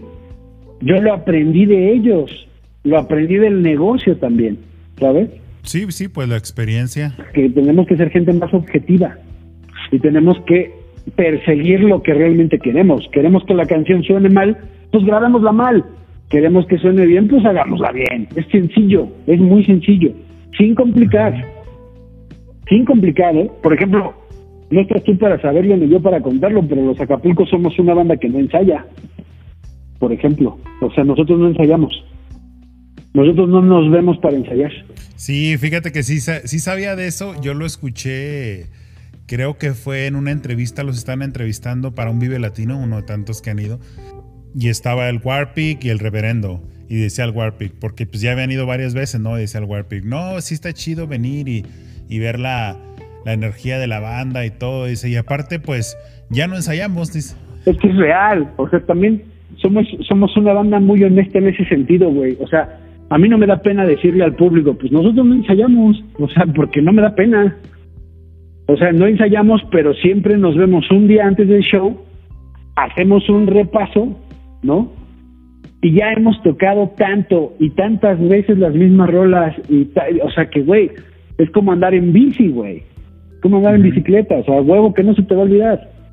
Lo vas a hacer sin problema y pum, te subes. Una vez subido al carrito, pum, ya le aprietas el acelerador y ya todo lo demás sale solo. No, pero somos, somos una banda que no ensaya, somos una banda que no se clava en ciertas cosas porque no tienen sentido. Y eso también hace, güey, que nuestra relación sea más longeva, que nuestra relación sea más relajada. Sí, porque sí tiene mucho que ver, digo, de repente hay que ensayar dos, tres veces a la semana, luego tocar, y si les toca pues temporada de estar grabando disco, pues ya se, se hace mucho el, el tiempo. Es mucho tiempo, sí. Pero bueno, volviendo al tema central de tu pregunta, pues si ya no lo grabaste, pues ya ni modo, y aprende a vivir con eso, ¿no? Y las canciones yo creo que nunca van a estar completas, yo creo que siempre vas a pensar que le faltó esto, que pudiste haber hecho aquello, siempre, güey, pero como yo le digo a todos, mira, ya está la canción, ya la tienes, güey, ya salió, pues ¿por qué no le grabas lo que quieres grabarle, pero pues ya lo escuchas tú en tu casa, güey? Porque porque ya no lo vas a poder sacar en el disco porque el disco ya salió, ¿no? O sea, ni modo. sí, claro que sí. Y aparte, pues siempre va a ser mejor decir, ah, aquí le hubiera puesto esto, a decir, y aquí le sobró esto, la neta se escucha mal, opaca la rola.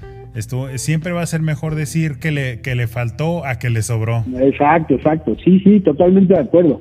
Pero esa pregunta es bien interesante. Fíjate que nadie me la había hecho.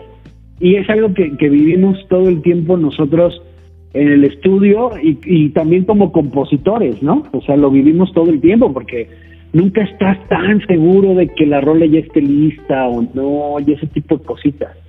Entonces, si llega el momento que te cuestionas todo ese tipo de ondas, pero pues bueno, ni modo, pues ya salió, ya salieron las rolas, ya salió el disco. Por ejemplo, yo escucho en Acapulco Golden y de repente digo, ay, güey, grabé bien feo tal rola, ¿no? O sea, ahorita la toco mucho mejor, pero sí, güey, son 15 años de diferencia.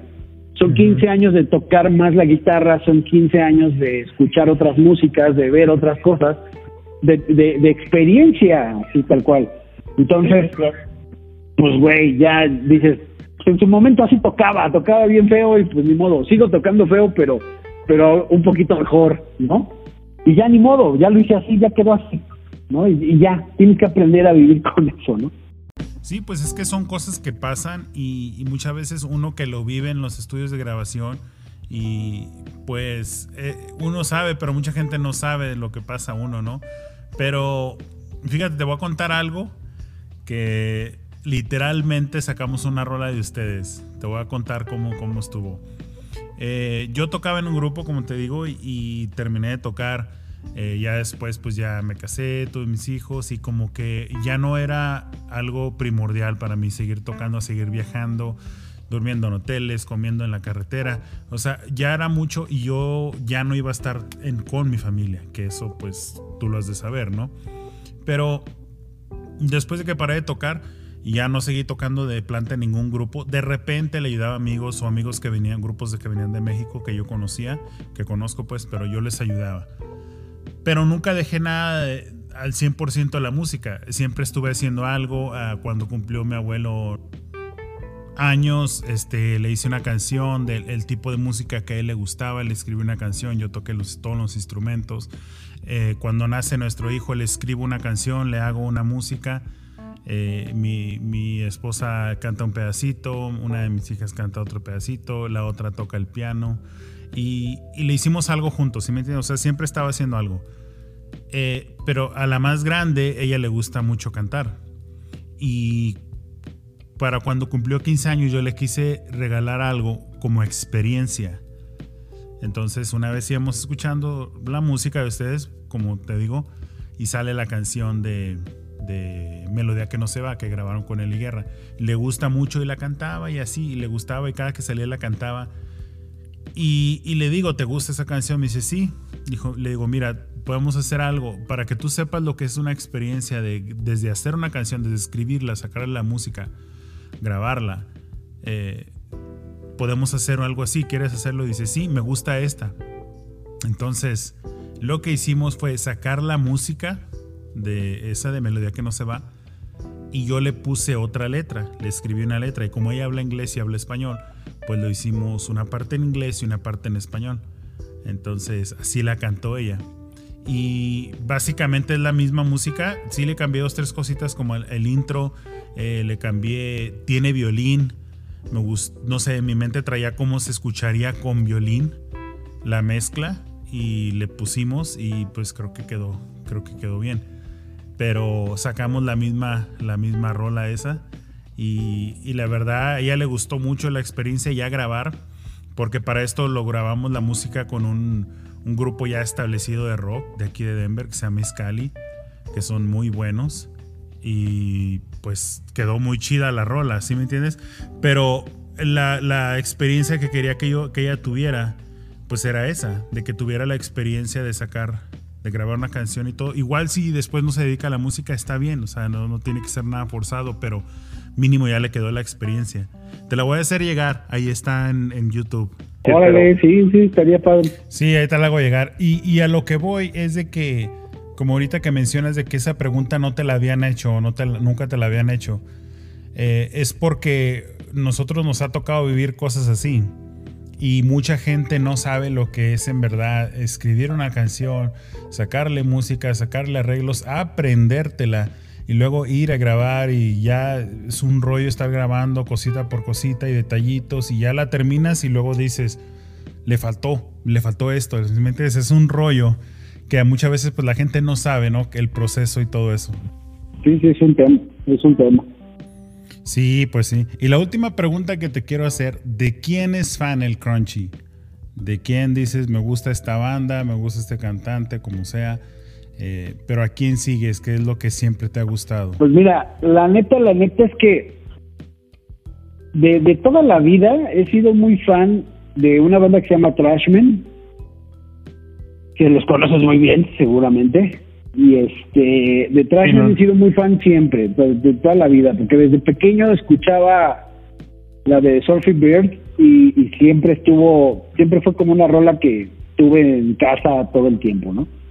Y, soy muy fan pues, de, del rock del rock 60, o sea, tanto del mexicano como de, de las bandas extranjeras que salieron y, marcaron, ¿no? Y en mi casa, por ejemplo, pues se oía mucho, mi madre era de Janis, era de, de Hendrix, era de Doors, era ese tipo de, de, de Sabbath, Sabbath, mucho Sabbath y mucho este Zeppelin, ¿no? Entonces, siempre hubo rock en casa y todo, entonces para ellos, ellos para mí son como los básicos, Creedence, por ejemplo, también, son los básicos básicos, pero ya cuando yo tuve mi, mi, rollo de escuchar más música y de clavarme en otras ondas, me fui mucho al, ¿cómo se llama? Al funk, pero al funk de, de, de, gente como eh, James, desde James Brown, o sea que es uno de los máximos exponentes y soy mega ultra fan de ese güey, y después me hice muy fan de su banda. Cuando ya no estaba James Brown, hicieron una banda que se llamaba, sí se llamaba, ya no existen, los JBs, ¿no? Que era la banda de fondo, de, era la banda que acompañaba a James Brown, pero yo creo que James Brown los corrió, o ve tú a saber, ya ves qué tipo era algo especial.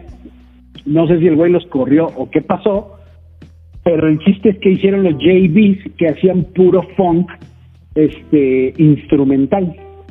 Entonces, desde hace muchos años escucho mucho funk, ¿no? Y hay, hay muchos exponentes del funk que me gustan mucho, y pero de quien soy fan, fan, son este, James Brown, los JBs, son como, como los que me, me sacan del hoyo cada vez que necesito escuchar música y así, ¿no? Y últimamente la verdad es que también me he dado la tarea de, de escuchar música más reciente, y pues no sé, de repente me hago mis playlists en Spotify de, música muy nueva o no tan nueva, pero sí este pues más popera, ¿no? O sea, estoy, por ejemplo, últimamente escucho mucho Coldplay, escucho mucho Placebo, escucho cosas que antes no había escuchado, escucho mucho Kwai, por ejemplo, ¿no? Este hay una banda que me gusta mucho que se llama Mónaco, que también este la escucho mucho, no sé, de repente me da ahí por escuchar muchas músicas, ¿no? Pero de lo que sí soy fan, fan es del funk. Y del funk de esa época y hecho por ese, esas personas, ¿no? Que traen todo el grupo, todo el sabor del funk real, ¿no? Yo no, yo no sé si esté bien dicho o mal dicho y no quiero entrar en polémicas, pero yo siempre lo conocí como el funk de negros, ¿sabes? Porque es el funk que tiene la, la, la, grasota, tiene el, rollo súper cabrón que lo escuchas y dices, güey, nadie más que ellos puede hacer este tipo de funk. Porque hemos escuchado funk de, de, otro tipo de, de gente y este y no les sale, güey. Nomás no les sale, ¿no? No, no les queda igual. Entonces este tipo de gente eh, como los JVs o el, James Brown y ese rollo, dices, no manches, o sea, estos güeyes tienen toda la escuelota, tienen todo el rollo súper, súper loco para hacer este tipo de música y a nadie más le sale igual, ¿no? Por eso me, me casé mucho con ese género. Y además de que también una vez en Alemania, muy chistoso, me quedé como en una casa, ah, digamos como en una comuna, ¿no? De músicos. Entonces, cuando estaba en esa comuna, sale un DJ, ¿no? Y, conozco a un DJ que se llamaba el Capitán Esteban, ¿no? Y me dice, Capitán Esteban, no, pues, ¿qué, música te gusta? No, pues a mí me gusta un chorro de funk. Ah, no manches, yo soy el único DJ de funk de toda Alemania. Dice, órale, qué chido. Entonces el güey me grabó unos tapes este ahí mismo en vivo. Haz de cuenta que yo estaba con Michela, él estaba con sus tornas, todo en vinil, ¿eh? eso sí, romántico del vinil hasta el 80, como nosotros, igual. Y se pone a tocar y me pone a, y se pone a grabar en vivo puras mezclas de funk bien chidas, ¿no? Y casualmente él me, me, reconfirmó que la gente de, de color es la gente que hace ese tipo de música más cañona, ¿no? Y que a nadie le sale igual. Y eso es real. O sea, yo he escuchado mucho funk, mucho. ¿no? Por ejemplo, también está Fred Wesley, que, que es un súper, súper, súper exponente de ese rollo. O sea, es que hay varios, hay varios chidos, la neta. Y este, y él me enseñó también muchas, muchas bandas que yo no conocía y este y ahora y yo, llegó el momento que yo me quería volver DJ de funk aquí en México pero la neta no tengo la habilidad para hacer eso y me dejé por la paz no la neta. Pero sí soy muy fanático de, del funk y de, de lo que te menciono no JBs James Brown este Fred Wesley también me te digo que me gusta mucho. Hay varios hay varios ahí que que me prenden chido Sí, pues sí, como lo digo, pues yo creo que esa es la diferencia y sí es la clave de tener un estilo único y un estilo propio. Yo creo que, que es basado mucho en la música, por si te gusta mucho el funk, pero me imagino que a los demás, a tus compañeros, al Warpig, al, reverendo, al señor Ramírez, les gusta casi lo mismo, pero no lo mismo. Entonces cada quien tiene sus propios gustos y esa es la clave para que cada quien le ponga ese feeling al instrumento que están tocando cuando ya están formando los Tacapulco. Yo creo que esa es la clave de que, de que tengan ese, ese sonido tan auténtico ustedes. Sí, de tanta música que también hemos escuchado, ¿no? Al paso de, de los años. O sea, la verdad es que está, hay tanta música y, y tanta música que tú escuchas, ¿no? Que tú decides y eliges escuchar. Que dices, güey, pues, o sea, a fuerzas algo se te queda, queriendo o no queriendo, ¿no? Y la neta está chido, o sea, la, mucha gente mucha gente de repente se sorprende porque no escucha surf. No es que no lo escuche, claro que lo escucho, de repente me dan ganas, ¿no? Y, digo, ah, quiero escuchar tal rola de surf pero no es lo que yo escuche diario, O sea, de verdad ahorita, o sea, estoy escuchando, por ejemplo, The Weeknd, ¿no? Que es totalmente nada que ver ni con lo que hago, ni con lo que me gusta habitualmente, pero estoy en una, en una etapa y en una edad en la que tengo que también darle oportunidad a muchas músicas, ¿no? Para, para saber qué es lo que se está haciendo ahora, para, para refrescarme yo también, no estar encasillado en lo mismo todo el tiempo, ¿no? Pero cuando compongo rolas, no me sale otra cosa que no sea surf. Eso, eso también está, está chistoso, o sea, porque no puedo componer otra cosa. Si tú me dices ahorita, güey, ármate una cumbia para esto, yo te digo, híjole, no soy el indicado porque no me sale.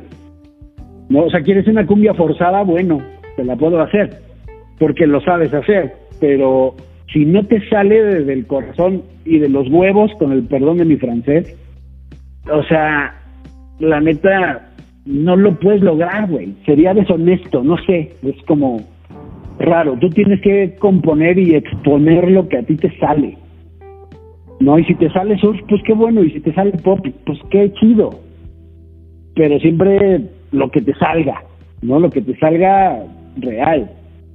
Sí, claro que sí. Y como yo siempre lo he dicho, de incluso, bueno, yo nunca fui maestro de música, pero sí enseñé a tocar la batería a dos personas, a una persona, eh, tú sabes, tonos básicos de guitarra, nada que ver contigo, pero sí le enseñé dos, tres cosillas. Y eso, y eso era lo que siempre decía yo, escuchar de todo. O sea, yo no... Yo tocaba cumbia, sonidera, pero eso no me quitaba de escuchar rock. Siempre he sido rockero desde que yo me acuerdo, me, me ha gustado mucho el rock. Y no nada más el, eh, el, rock, el metal, sino de todo, ¿sí me entiendes? Desde yo te puedo escuchar, era súper fan del Tri de México, del Alex Lora, toda la secundaria, y, pero te puedo escuchar urbano, funk, eh, garage, me gusta el jazz, me gusta country, me gusta de muchos tipos de música. Entonces, obviamente tropical, pues también me gusta, ¿no? Pero pero escuchando de todo yo creo que te empapas de más y al momento de tú estar tocando una canción o, estar sacando algo de tu propio estilo, pues yo creo que todo ayuda, todos esos, esos ritmitos que oyes hasta, hasta para uno, hasta para los tiempos, hasta para lo que sea, el, no sé, muchos, muchos ritmos que te pegan y al momento de estar tocando salen por eso pues siempre es bueno escuchar de todo, ¿no? Digo, hay cosas que de plano no para mí, en lo personal, y una disculpa a las personas que le gusten, pero simplemente a mí una música que está así a lo mal hecho nunca me ha gustado, por lo mismo nunca me gustó el reggaetón, nunca me ha gustado, por lo mismo nunca me gustó el duranguense ni nada, o sea, lo que son esos, pero fuera de esas dos cosas yo escucho de todo, hasta Raúl Di Blasio, ¿sí me entiendes? Exacto, y, así yo creo con mis compañeros, ¿no? Con sus bandas que les gustan y todo el rollo, pues sin querer se traen algo de eso. Porque es, totalmente inconsciente. O sea, lo traes en la cabeza y lo, lo pones y listo, o sea, ahí está, ¿no? Pero por mucha música y mucha influencia que tengamos, pues sí, sí hemos logrado tener nuestro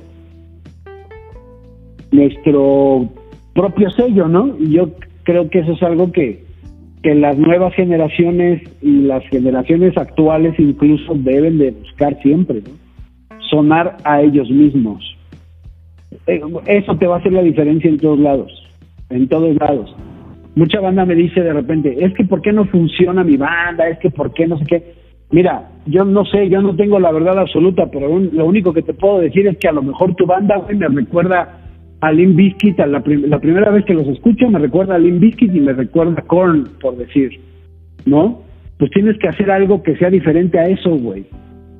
O sea, yo necesito escuchar a tu banda y decir, ay, güey, es tu banda, porque suena a ti, suena a tu banda. ¿Me entiendes? Y eso es bien difícil de conseguir, bien difícil. Pero cuando lo logras y lo tienes, la neta es ahí cuando empiezan a funcionar los grupos, ¿no? Hay muchos grupos que sabemos que funcionan que funcionan por dinero, es decir, esta banda es igual a todas, pero funciona por el marketing que traen encima, funciona porque le metieron 5 millones de pesos en publicidad o 10 millones de pesos y pum, ya se hizo esto una locura. Este, funciona porque es reggaetón, ¿no? Porque es lo que desgraciadamente es lo que funciona ahorita, ¿no? Yo antes, la neta, sí estaba peleado con el tema del reggaetón y ese tipo de cosas, pero. Y no es que no lo esté, me, me choca. Pero he tenido que aprender a escucharlo y a decir, bueno, este reggaetón. Ha habido quien me ha enseñado, este reggaetón está feo y este reggaetón no está tan feo, ¿no? O sea, el menos peor, digamos. O sea, sigue estando feo de, de la forma que lo veas, la neta. Está mejor hecho, bla, bla, bla. Y pues ni modo, tienes que aprenderlo y tienes que estar en la onda. Pero hay, hay exponentes, incluso en el reggaetón, que los escuchas desde el primer sonido y dices, ah, este es este güey. O sea, porque sí pasa. O sea, y, y, y tienen éxito porque han logrado hacer esa diferencia. Además de por el marketing, obviamente, ¿no? Porque ahí sí hay mucha lana, se mueve mucho dinero y se mueven muchos intereses y muchas cosas, pero pero vaya, yo no yo no quiero decir que no haya eh, incluso en el reggaetón gente que haya logrado su propio sonido, ¿no? Porque yo creo que sí los hay. Y eso es como lo que digo siempre a todo el mundo, o sea, ¿quieres hacer algo chido? Lo puedes hacer, obviamente, pero busca tu propio sonido, busca tu propia identidad como grupo, ¿no? Y eso siempre te va a llevar a donde tú quieras. Siempre vas a ser diferente. Y siempre vas a caber en todos lados. Acapulco no tocan, no toca en, en un chorro de festivales, nada más porque usan máscara, no. Tocan en un chorro de festivales porque hacen cosas diferentes, porque caben en muchos festivales que son muy variados, ¿no? Porque su música es también variada, es diferente. Entonces, sí caben estos güeyes porque no están haciendo lo mismo que los demás. ¿Para qué metes a dos a dos Zoe o para qué metes a dos este Café Tacubas, no? O sea, no metes un Zoe, metes un Café Tacuba y metes un Los Acapulco, ¿por qué? Porque suenan a ellos, porque es diferente, ¿no? Entonces, de repente mucha banda nos cuestionaba hace mucho tiempo, antes de que hubiera tanta apertura para tantas cosas, nos decían, ah, son unos pinches vendidos porque ya tocaron en el Vive Latino. No, güey, no somos vendidos. O sea, la neta es que nuestra música ha llegado hasta acá. Y ellos nos pidieron que tocáramos, nosotros no lo buscamos. O sea, eso es lo que se debe de valorar más. Como un festival de esa talla, o sea, voltea a ver una banda como Los Acapulco, que es una banda chica, que es una banda que, que es de, de nicho, ¿no? De culto en su nicho nada más. O sea, ¿cómo es que logramos eso? No, pues güey, la música lo logró, ¿sabes? El sonar diferente, el no ser una banda genérica, logró que, que, pudiéramos hacer tantas cosas, ¿no? Y pues eso, amigo, ahí esa es la onda. Sí, claro que sí, brother. Y pues la verdad, está muy buena la plática. muchas cosas que, que explicaste que yo ni idea tenía eh, de lo de mil máscaras, de tus rolas, de cómo te inspiras en ciertas rolas, de, la historia de tu máscara, de cosas que les han pasado fuera en otro, en, otro país. La verdad, muchas gracias. No, yo creo que yo creo que la gente se está dando cuenta que este es este es el episodio más largo y es por toda esa información. Si me entiendes tanto como musicalmente como sobre lucha, pues yo creo que mucha gente compartimos ese gusto por la música y ese gusto por la lucha.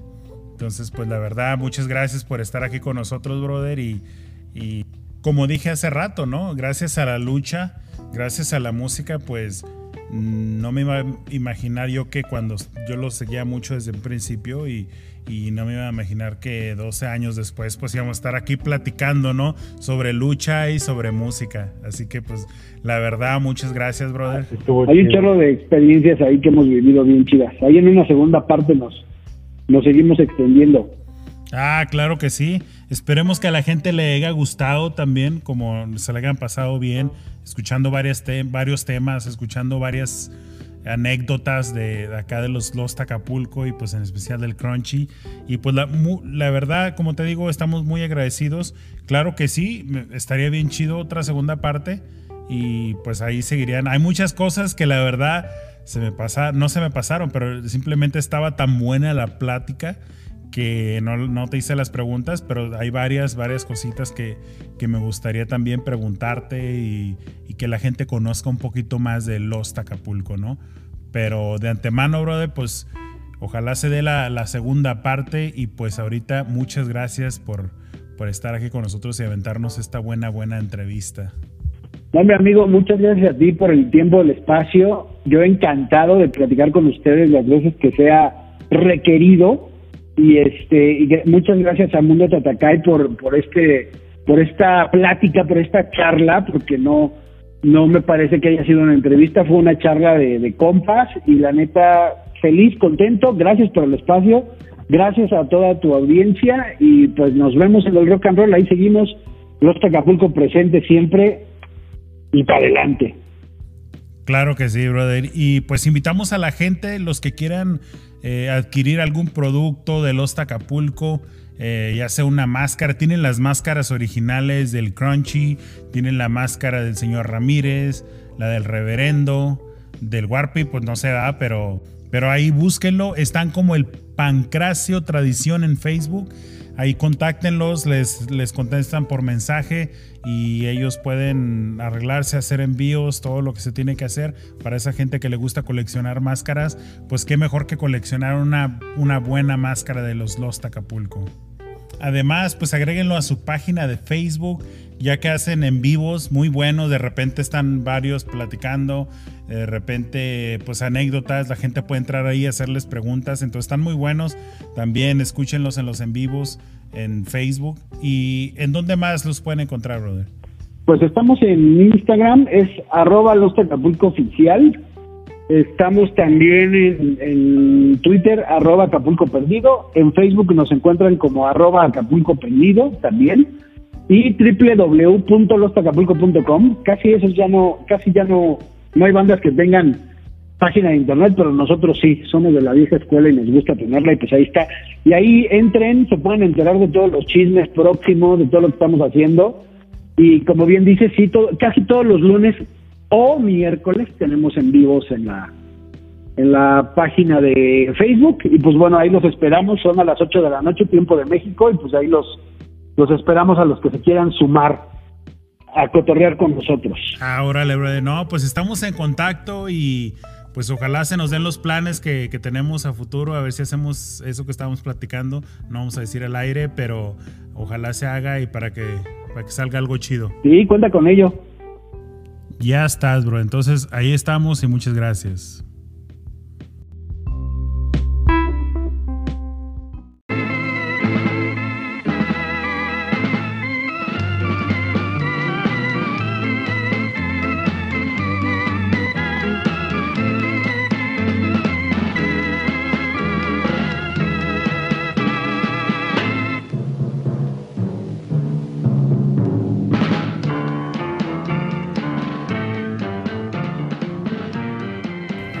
Bueno, señoras y señores, pues esperamos que este episodio les haya gustado.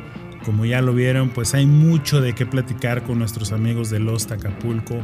Tienen muchas anécdotas, tienen muchas este, enseñanzas, de todo se puede usar.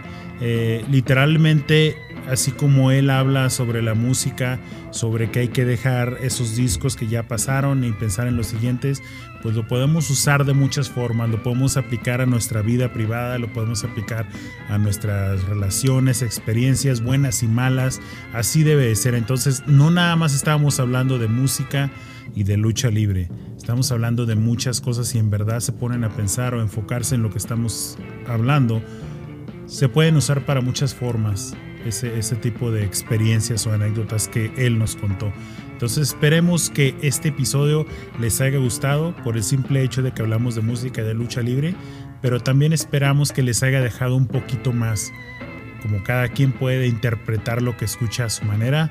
Esperemos de que esto les ayude a sobresalir un poquito más, que les ayude a despertar un poquito más o mínimo ver la vida sobre otro punto de vista.